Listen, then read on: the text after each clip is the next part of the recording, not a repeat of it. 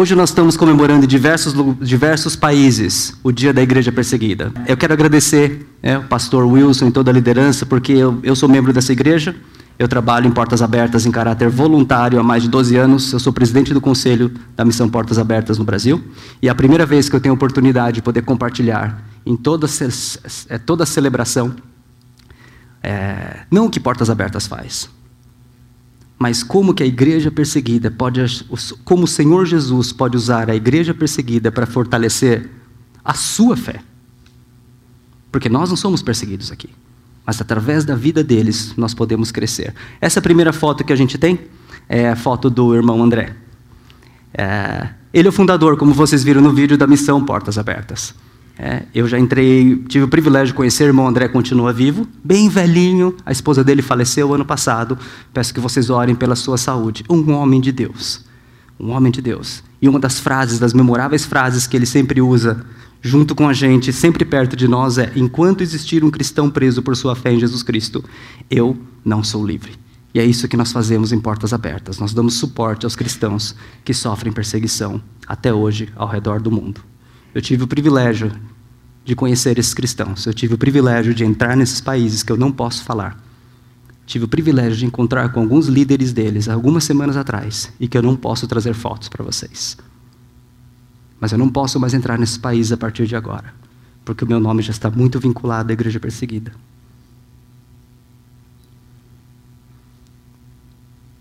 Mas eu fico feliz de poder estar perto de Samar, de Samer, de outros irmãos, porque eles representam como começou a nossa história como cristãos. Nós não começamos nas academias, nós não começamos escrevendo textos brilhantes. A igreja de Cristo começa com o sangue dos mártires, a começar pelo próprio Jesus Cristo. Esse domingo nós marcamos esse dia da igreja perseguida todos os anos. Este ano nós estamos tratando especificamente da Coreia do Norte. Ficou linda essa foto, né? Esse trabalho da turma. Ficou muito bom. Bom saber que estamos no meio de 10.700 igrejas no Brasil, fora as igrejas, outras, no mundo inteiro, que estão falando sobre os nossos irmãos. Próximo slide. Em Hebreus 11, de 35 a 28, diz o seguinte: um dos trechos que eu particularmente mais me tocam. Uns foram torturados e recusaram ser libertos para poderem alcançar uma ressurreição superior. Outros enfrentaram zombaria e açoites. Outros ainda foram acorrentados e colocados na prisão, apedrejados, cerrados ao meio, postos à prova, mortos ao fio da espada. O mundo não era digno deles. Já acontecia isso. Na época em que o autor de Hebreus decidiu registrar todas essas coisas. E isso continua até hoje.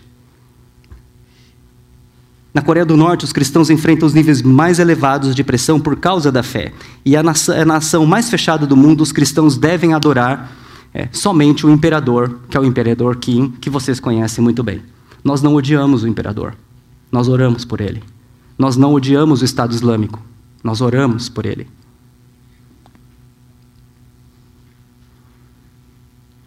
Eu não avisei a turma do som, então eu não deveria dizer isso assim, mas no mês passado, mais um ex-combatente do Estado Islâmico entregou sua vida a Cristo. Mas nós não podemos falar isso. Mais detalhes além disso. Ele está sob extrema proteção.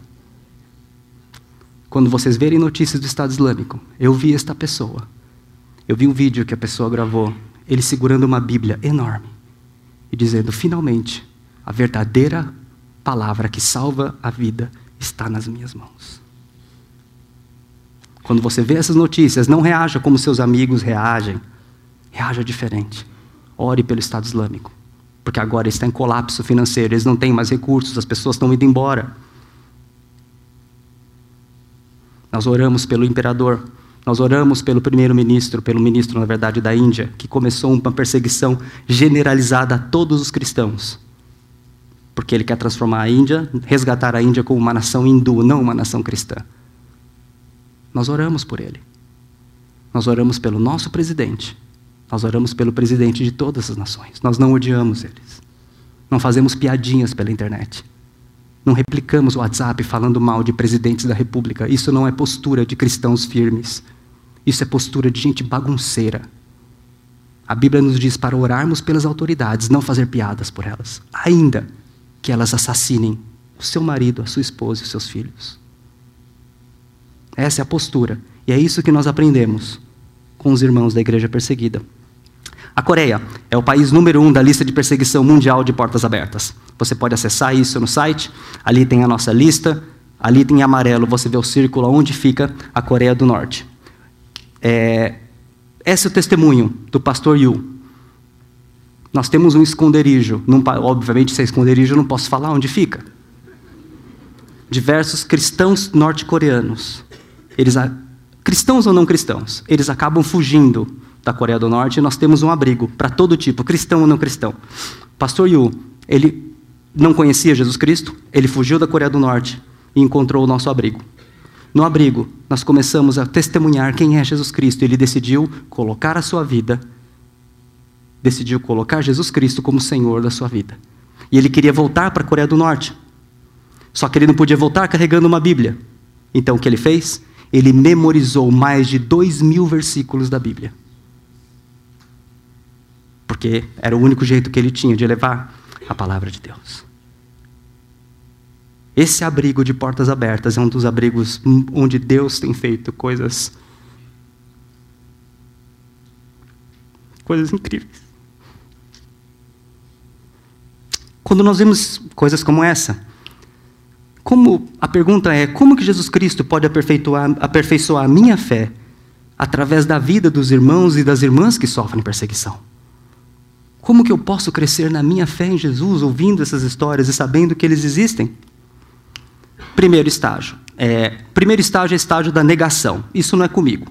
Né? Até entendo que sofrer é importante para fortalecer a minha fé, mas eu não acho que exista somente essa forma de crescer na fé. Já ouvi isso. Já ouvi isso. Vocês ficam fazendo esse sensacionalismo. Eu não acho que a gente precisa. Não é o único caminho que tem para eu crescer na fé. Ok. O segundo estágio é um estágio de confronto. O estágio onde eu me sinto constrangido. É, me permita, pastor, é, comentar um pouco sobre o WhatsApp que a gente trocou essa semana. O pastor mandou uma mensagem para mim de manhã que comecei, eu falei, o que, que é isso? Ele virou, eu contei para ele uma história.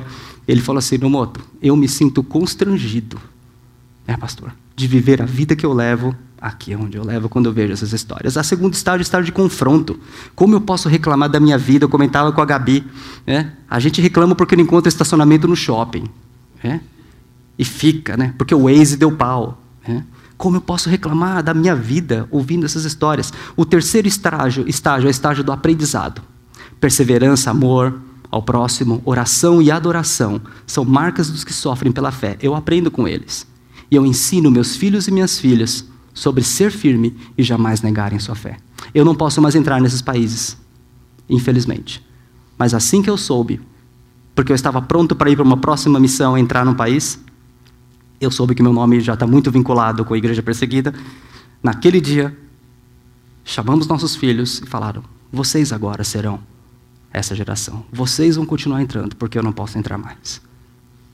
Eu fiquei muito alegre no Senhor, que ambos imediatamente disseram: sim, a gente não vê a hora de fazer 18 anos de idade para poder ir. Que o Senhor tenha misericórdia, graça que o Senhor ajude você, pai e mãe, a educarem os seus filhos neste tipo de fé, porque esta é a fé que vale a pena. E o terceiro estágio, que é o estágio que eu não esperava que acontecesse, é o estágio da cura. Porque ao orar pela igreja perseguida, automaticamente você está orando mais. E ao orar mais, o Senhor Jesus inicia um processo de cura na sua alma. Quando você começar a orar pela igreja perseguida, você começar a ver as histórias que estão aqui dentro, além dessas poucas que eu contei, o seu tempo de oração vai aumentar. A sua agenda de oração com o Senhor vai aumentar. Você precisa ter uma agenda de oração. Com seus pedidos, com agradecimentos, inclua os irmãos da igreja perseguida, as famílias perseguidas. Inclua. Porque você vai orar mais e o Senhor vai começar a curar a sua alma. Você não vai ter medo da morte. Você não vai se desesperar diante das situações. Os seus dias de trevas vão durar menos. Eles continuarão existindo, mas eles vão durar muito menos. Muito menos. Essa irmã Wu, ela, é, essa foto dela, verdadeira, é a própria. Uma tia desse tamanho, assim, ó, pequenininha. Presa, torturada, durante mais de 20 anos por ser cristã especificamente. E ela tem uma outra fase, frase que ela diz: Eu não tinha medo de morrer, eu tinha medo de negar a Jesus Cristo. Sabe alguém que diz: Eu senti a paz apesar das circunstâncias e não temia mais a morte? Sabe alguém que diz isso? É alguém que foi, alguém que foi curado. A sua alma foi curada. De tanta oração, adoração ao Senhor, ela foi curada. Porque ela conhece quem é esse verdadeiro Deus. E ainda assim, na Coreia do Norte, a palavra de Deus continua, secretamente. Continua crescendo. Jesus está vivo e as boas novas da sua morte, ressurreição, perdão de pecados, esperança que temos nele são passadas de um coração a outro, mesmo na Coreia do Norte, o testemunho de um dos nossos irmãos.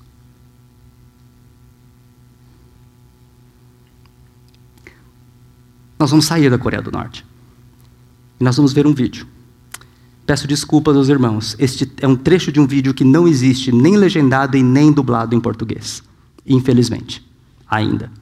É um livro, um trecho de um, de um, de um filme que vem de um livro, que o pastor Wilson já mencionou aqui. É este livro, A Insanidade de Deus. Este, este filme vai tratar de uma história que aconteceu na ex-União Soviética de um homem simples que decidiu ensinar a Bíblia na sua casa. E a polícia do governo entrou, prendeu, e vocês verão uma história. É... Prestem atenção na última pergunta que um dos soldados faz a ele. A pergunta é: Quem é você? So when the little house group grew to be 75 people, the KGB just could not allow that. So they came the next worship service and arrested the man of God from the spot where I'm now sitting doing the interview.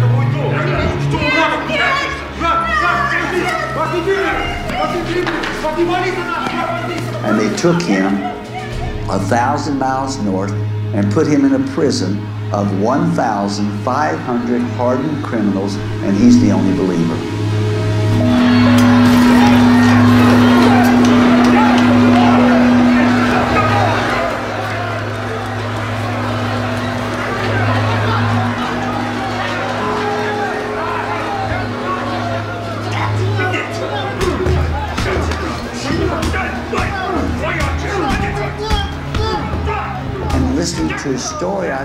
I just can't help but blurt out, how did you stand it? How how did you survive it? What what did you do? And he said, for all of those 17 years in prison, he said, every morning when the sun was coming up, I would stand beside my bed at attention. I would raise my arms in praise and I would face the east and I would sing my heart song to Jesus. Не бойся, мой милый, иди впереди, и голос во сне он меня приглашает. Can you picture what the rest of the prisoners would do when the man of God began doing that? Не бойся, мой милый,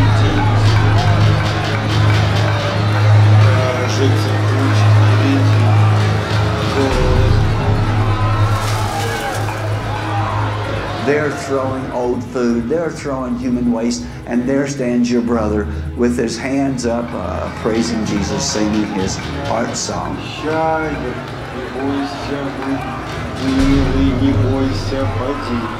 And he said to me, Nick, whenever I could find a, a scrap piece of paper, charcoal, piece of pencil, I would rush back uh, to my cage, to my cell, and I would write every Bible verse or any Bible story that I could remember. I would take that scriptural offering and I would stick it as high as I could on one of those concrete pillars. But when the guards would see it and when they would read the content, they would tear it to shreds and beat me uh, for writing out those Bible verses.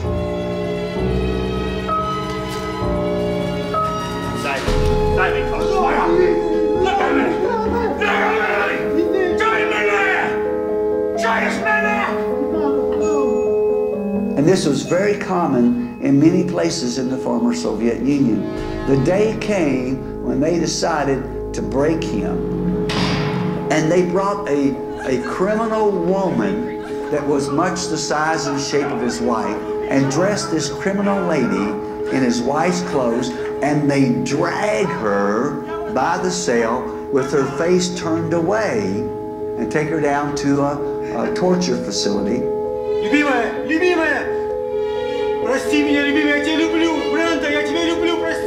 he listens for three days and three nights as they abuse her, torture her, and kill her.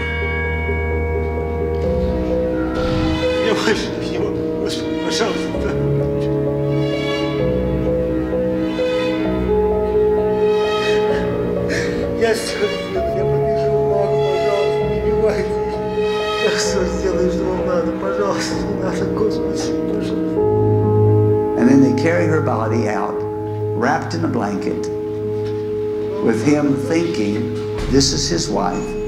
And they look at him and say, You're next. And he says to God, What I had said to God in Somalia, this is too much.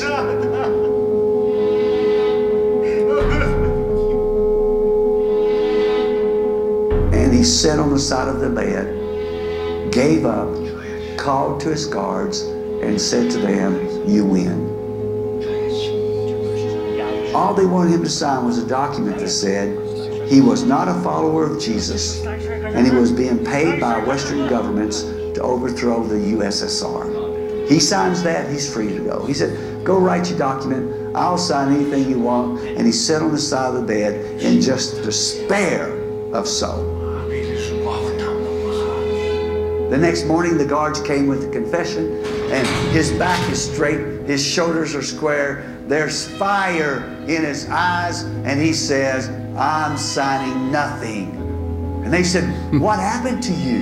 He said, The Holy Spirit of God allowed me to hear the voices of my wife, my kids, and my brother as they prayed for me. I not only know that my wife is physically okay, but I know that she's spiritually still walking with the Lord. And he looked at his guards and he said, Get out of my jail cell. Хотели меня сломать, но не сломаете. Не буду подписывать, не буду, нет. Пошли вон. Пошли из моей камеры вон. Ты уходи отсюда. Пошли вон, не буду. He said, Nick, two weeks later, out on the exercise yard was a whole piece of paper.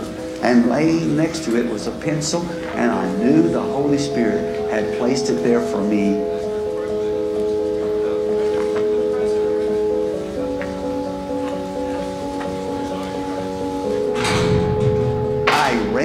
to my cell and wrote every Bible verse, every spiritual biblical song, every Bible story I could remember, as tiny as I could. He said, I, I took it and I reached as high as I could, as high as I could on that wet concrete pillar to give God the greatest scriptural offering that I could give Him. He said it didn't take long till the guards saw that. And when they looked on the both sides of that paper and read what I'd done, they ripped it in shreds and they began to beat our brother without mercy.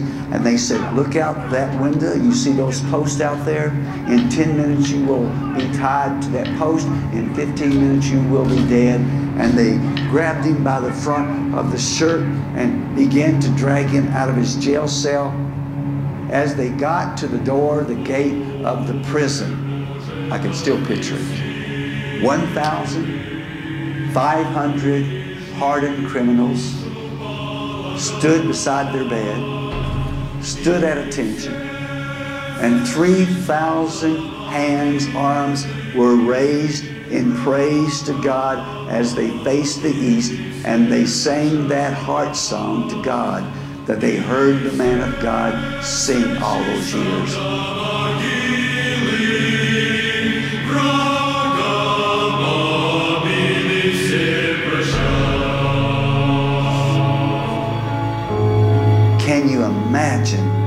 what that choir to God sounded like.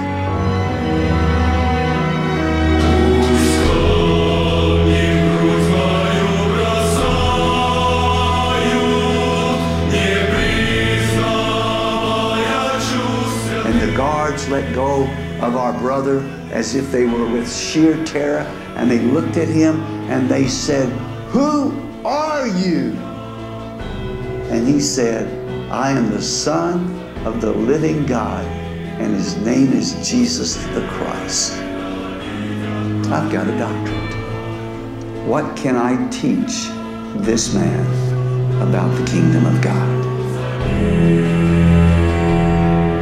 Oh, o Boże, Boże, daj mnie sili. Ja dušu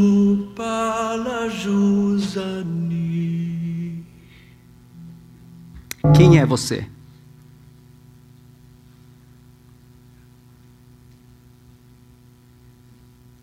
As Portas Abertas apoia um pastor na região onde se isso foi gravado, é uma história verídica.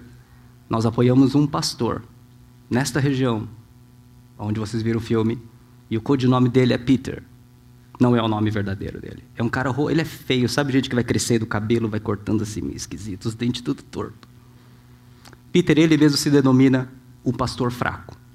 Porque ele diz, quando a gente encontra, ele diz o seguinte: toda vez que eu vou preso, eu fico com medo, sou torturado, bateram em mim. A igreja dele tinha 60 membros. Aí, como aconteceu aqui, a polícia entra. E acreditem, esta polícia continua ativa que vocês viram no vídeo.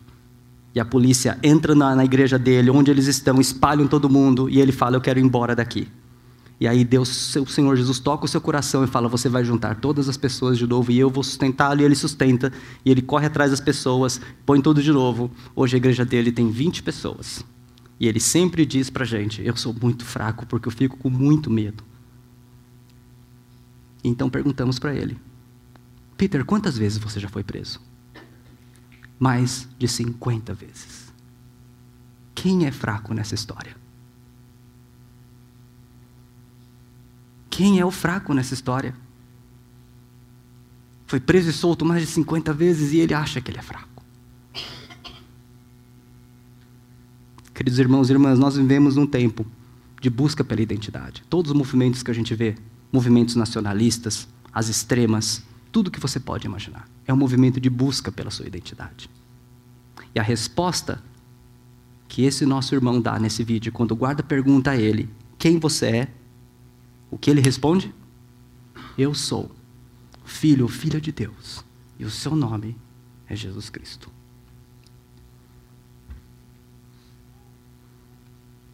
Você não vai encontrar a sua identidade sabendo das suas competências, suas habilidades, seus pontos fortes, seus pontos fracos. Isso é importante para você desempenhar bem o seu trabalho, desempenhar bem outras funções. Você não vai encontrar a sua identidade somente na terapia. Terapia é importante. Ela ajuda você a descobrir muitos pontos que vão melhorar muito a sua vida. Você deve ir sim, se você precisa. Mas você não terá a resposta absoluta sobre quem você é.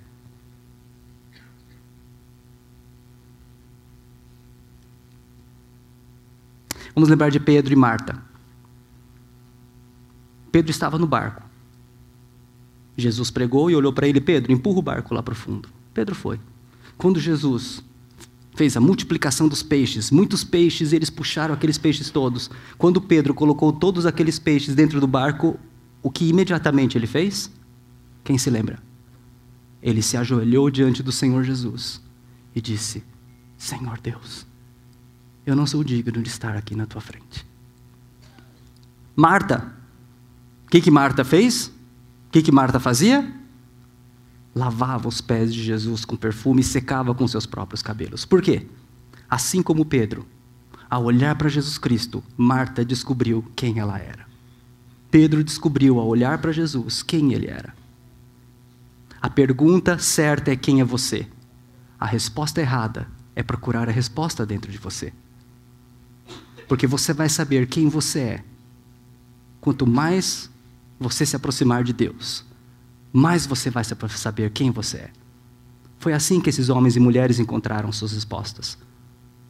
Não tentando descobrir somente suas competências, suas habilidades, mas ao se aproximar do Senhor Jesus a cada dia, em oração e adoração, eles foram descobrindo quem eles realmente são. Imagine se nós tivéssemos o poder de dar vida a obras de arte. Imagina essa obra de arte, por exemplo. Vocês sabem quem é, né? Pietà. De Michelangelo. Imagina se a gente pudesse dar vida a essa obra de arte. Imagina que essas obras de arte, ao tomarem vida, elas pudessem fazer perguntas. E uma das perguntas que talvez uma obra de arte que era inanimada e passou a ter vida faria era: quem sou eu?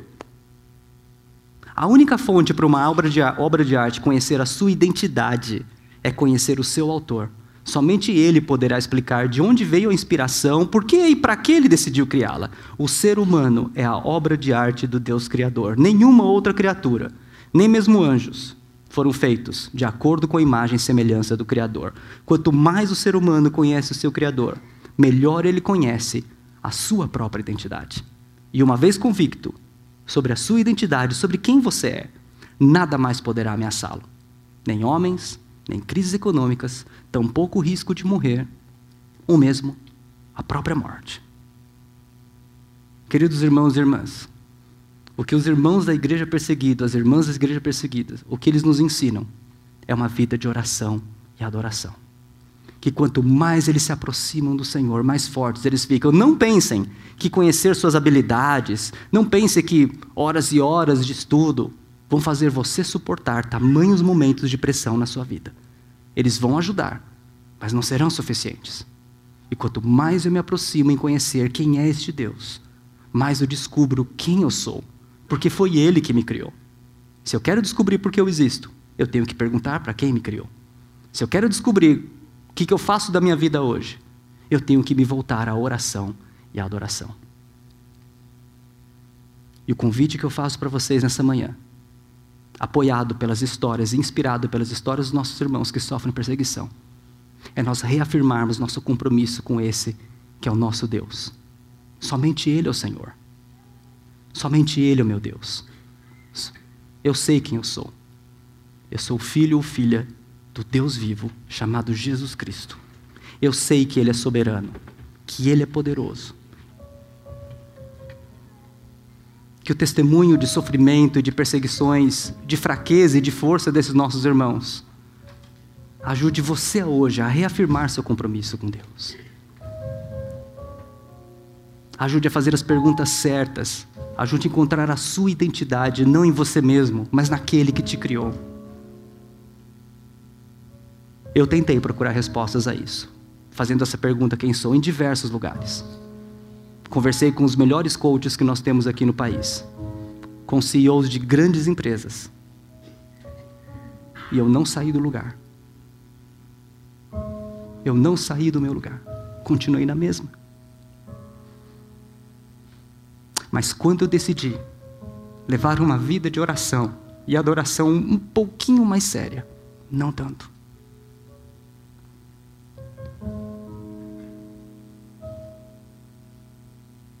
Eu comecei a ver o Senhor, dia a dia curando a minha alma, dia a dia me dando, me dando, me dando respostas claras, mas me dando certeza de que Ele estava comigo. Que você se esforce muito mais por manter o seu coração puro diante de Deus do que por entender a sua vontade. Você nunca vai entender a vontade de Deus. Como explicar isso pessoas que sofrem por Ele? Como explicar isso? Como explicar o sofrimento que você passa hoje? Não tem explicação. Portanto, não se deixe ficar ansioso por entender a vontade de Deus. Jamais entenderemos. Mas esforce-se para manter o seu coração puro, o seu coração santo. Um coração arrependido dos pecados. E o Senhor começará a curar a sua alma.